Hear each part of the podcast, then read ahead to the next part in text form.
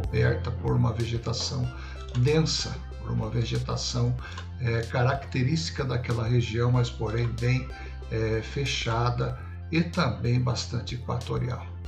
Nas colorações mais diferentes, a verde escura, laranja, a gente vê no centro-oeste, é, Distrito Federal, Goiânia, Mato Grosso, Mato Grosso do Sul, você já percebe uma vegetação de cerrado e imediatamente a vizinha com a, vegetação de caatinga, os pantanais também, os manguezais. Na região norte, Piauí, Ceará, a gente percebe muito a presença da caatinga brasileira, que é o único bioma existente no planeta Terra, único local.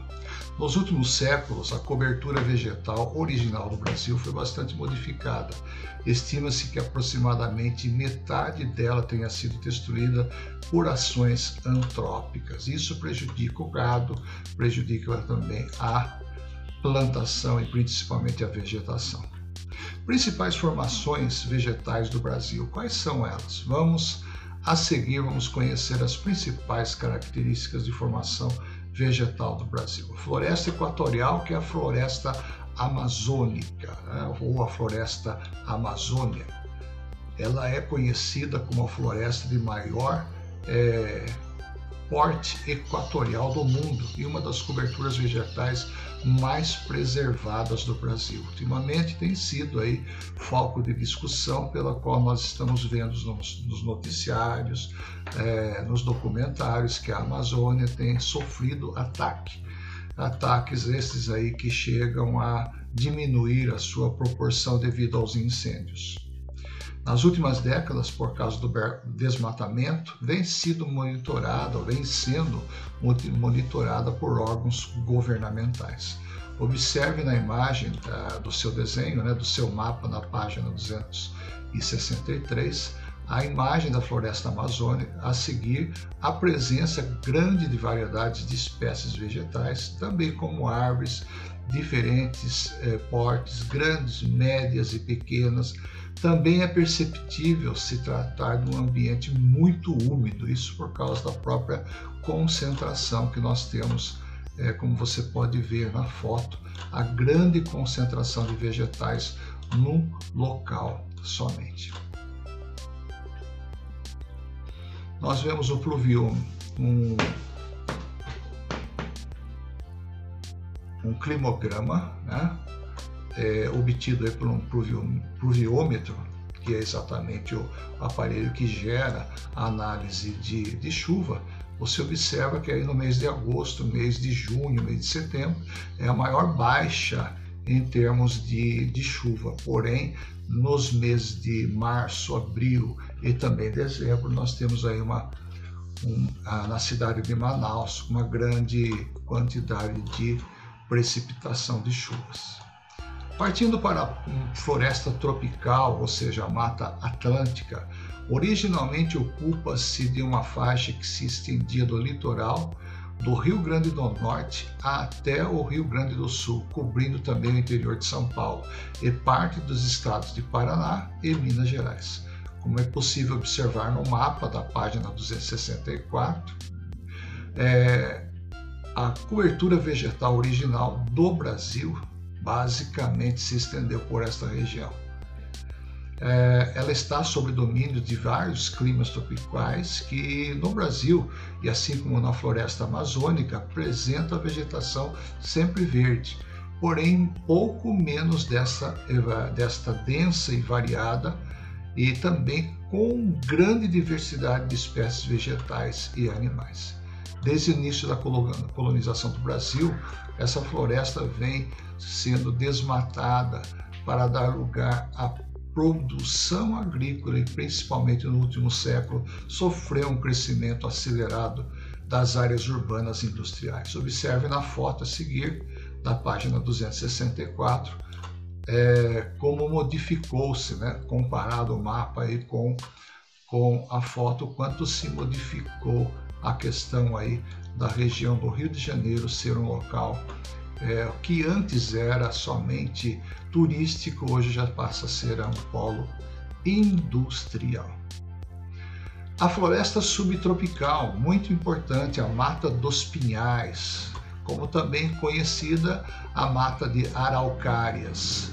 Essa cobertura vegetal está associada ao clima subtropical e recobria grande parte da região sul, como é possível observar no mapa da cobertura vegetal original do Brasil. Apresenta a vegetação arbórea, que atinge mais de 30 metros de altura, com o predomínio da araucária augustifolia ou augustifolia, conhecida popularmente como pinheiro do Paraná, que pode ser observado na foto abaixo. Atualmente resta menos de 5% da sua vegetação original. Observe que só nessa concentração sul do Brasil, que é a região do Paraná, que nós encontramos esta floresta subtropical. A mata dos cocais, que é nesta foto com certeza você já viu em algum lugar, associada ao clima tropical, essa vegetação cobria originalmente parte dos estados do Maranhão e do Piauí, como é possível observar no mapa de cobertura vegetal original do Brasil. Observe vocês aqui na nossa, eh, no nosso mapa, na página 265, você observa salientado a região da Mata dos Cocais. Suas principais características é ser formada por palmáceas que chegam a atingir 20 metros de altura, como o babaçu, e em menor número a carnaúba, mostrados na foto a seguir. O babaçu e a carnaúba são fontes de subsistência para a população que vive no extrativismo nessas áreas, nessa região. Ou seja, o comércio artesanato também, o comércio, a fábrica artesanal também funciona através dessas é, do produto dessas árvores, do produto dessas, dessas matas. Já o cerrado, que é um clima, né, que é exatamente um, um tipo de vegetação de um clima associado ao clima tropical. Recobria originalmente grande parte da região do centro-oeste, aqui em Brasília e seu entorno, alguns trechos do sul da região norte e grande parte do estado de Minas, como é possível observar no mapa da cobertura vegetal original do Brasil. Sua vegetação é formada predominantemente por arbustos e árvores espaçadas, ou seja, com, com diversos espaços para sua é, é, também para sua também multiplicação, com galhos retorcidos e cascas grossas recobrindo seus troncos, como se pode observar no, no mapa e na foto a seguir, né? estima-se que nas últimas décadas o Cerrado tenha perdido cerca de metade de sua vegetação original, que foi desmatada para dar lugar a plantações e a pecuária extensiva. Como vimos no módulo anterior, sua rica biodiversidade, biodiversidade bem como a rapidez com que a sua vegetação original tem sido devastada, faz o Cerrado um hotspot. Ou seja, hotspot é exatamente a, a necessidade que uma determinada localização, um determinado bioma, determinado bioma precisa de atenção especial antes que realmente é, entre no ritmo da extinção. Observamos no centro-oeste Brasília, Distrito Federal, com as suas precipitações e temperaturas. E observamos que junho, julho e agosto são aí os menores de, de março a de maio a, a, setembro você vê uma queda aí tanto na temperatura como na precipitação em milímetros. A caatinga, a caatinga, pessoal, é algo assim fantástico, onde esse tipo de bioma ele só é encontrado aqui no Brasil e muitas das vezes em outros territórios, mas não igualmente com o mesmo tipo de vegetação. Sob, o domínio do clima semiárido, entende-se por todos, estende-se por todo o sertão nordestino, adentrando ao norte de Minas Gerais, como é possível observar no mapa da cobertura vegetal do Brasil. A sua vegetação tem como característica perda das folhas dos períodos da seca. Dessa forma, ela consegue diminuir a transpiração, assim reter a água necessária para a sua sobrevivência. Ao perder também as suas folhas, a paisagem ganha um colorido cinza esbranquiçado, muda totalmente a visão visual, a coloração dessa vegetação, o que explica o nome Caatinga, designação indígena da palavra indígena chamada mata branca. Observe você no mapa, no mapa da página 267, onde há a predominância na região nordeste, né? E também a, essa paisagem, também esse tipo de vegetação ganhando aí uma coloração acinzentada, que é exatamente a característica nobre da caatinga.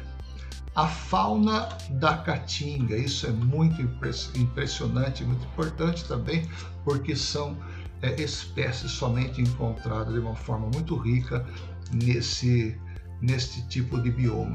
A caatinga é uma vegetação típica do Brasil, embora sua flora não seja tão diversa quanto da floresta tropical, sua fauna é muito rica, especialmente quando se trata de aves. Para se ter ideia das, para se ter ideia das mais de 1.800 espécies de aves que vivem no Brasil, cerca de 500 já foram vistas nas áreas cobertas por esse tipo de vegetação. No entanto, essas espécies correm o risco de, no ano 2000, por exemplo, a, ariranha, a, a ararinha azul, né? É, por exemplo, observe que é um tipo de arara totalmente diferente pela sua cor, pela sua coloração, foi declarada extinta da natureza. Ou seja, desde então não há mais nenhuma voando solta na caatinga. Atualmente ela só pode ser vista em zoológicos e criadouros de aves.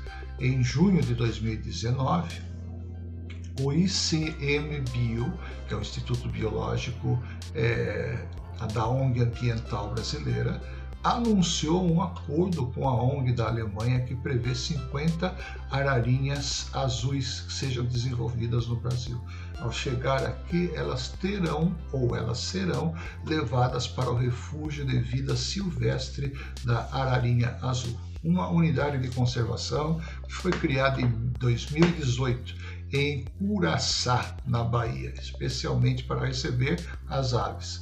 A intenção é que depois de um período de adaptação de viveiro, elas sejam soltas na natureza. Olha que interessante, na página 268, a cor desta ave, que coisa fantástica. E aqui um climograma de Porto Alegre mostrando aí que o seu índice de, de precipitação média é um tanto quanto relativo em relação à temperatura, né? pode observar aí que o clima ele não é tão molhado, mas também é uma, a sua temperatura ela é bastante amena. Passando agora para o bioma pantanal, que é a vegetação pantaneira. Sob domínio do clima tropical, essa cobertura vegetal ocupa uma grande área no estado do Mato Grosso do Sul e um pequeno trecho do sul do estado do Mato Grosso, como é possível observar no mapa da cobertura vegetal original do Brasil. É, tem como característica ser formada pelo agrupamento de diferentes formações vegetais. No Pantanal, é possível encontrar vegetação típica do cerrado, áreas e florestas e também campos que ficam alagados na época das chuvas e também principalmente do verão, como mostram as fotos a seguir. Trata-se de uma das maiores áreas alagadas de água doce do mundo e já teve mais de 15% de sua vegetação original desmatada. Observe tanto nas fotos em perspectiva, dá para nós entendermos, como no mapa quanto que já foi dizimada a área pantaneira, embora seja aí um rico bioma é, olhando, né, aspirando aí para os cuidados necessários da humanidade.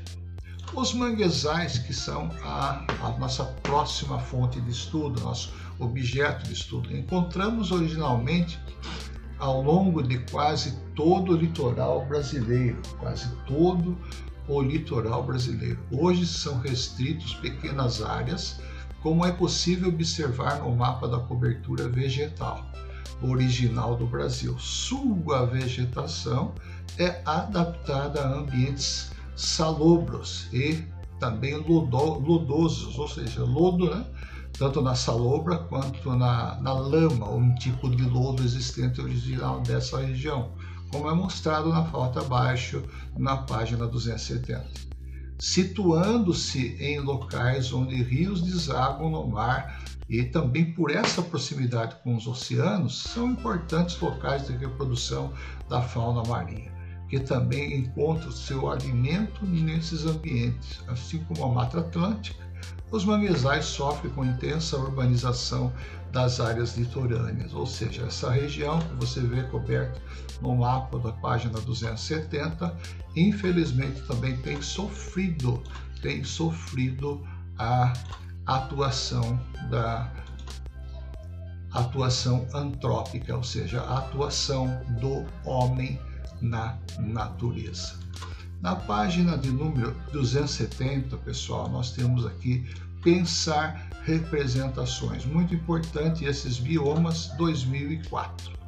Os biomas são regiões das, da, da biosfera que têm os mesmos tipos de vegetação, com características semelhantes de clima e por terem passado pelos mesmos processos de formação de paisagem, apresentam uma diversidade de flora, de fauna, principalmente aquelas que estão inseridas na sua própria forma de multiplicação. Então observe que nós temos no Brasil esses biomas que são aí os principais, né? bioma Amazônia, bioma Caatinga, bioma Cerrado, bioma Pantanal, o bioma da Mata Atlântica e o bioma Pampa, que é exatamente o bioma encontrado no Rio Grande do Sul.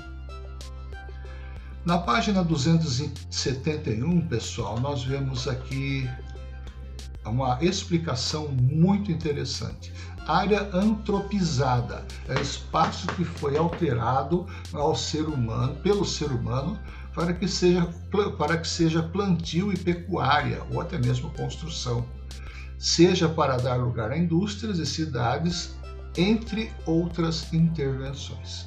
E aqui diz o texto que em 2004 o IBGE publicou o mapa dos biomas do Brasil.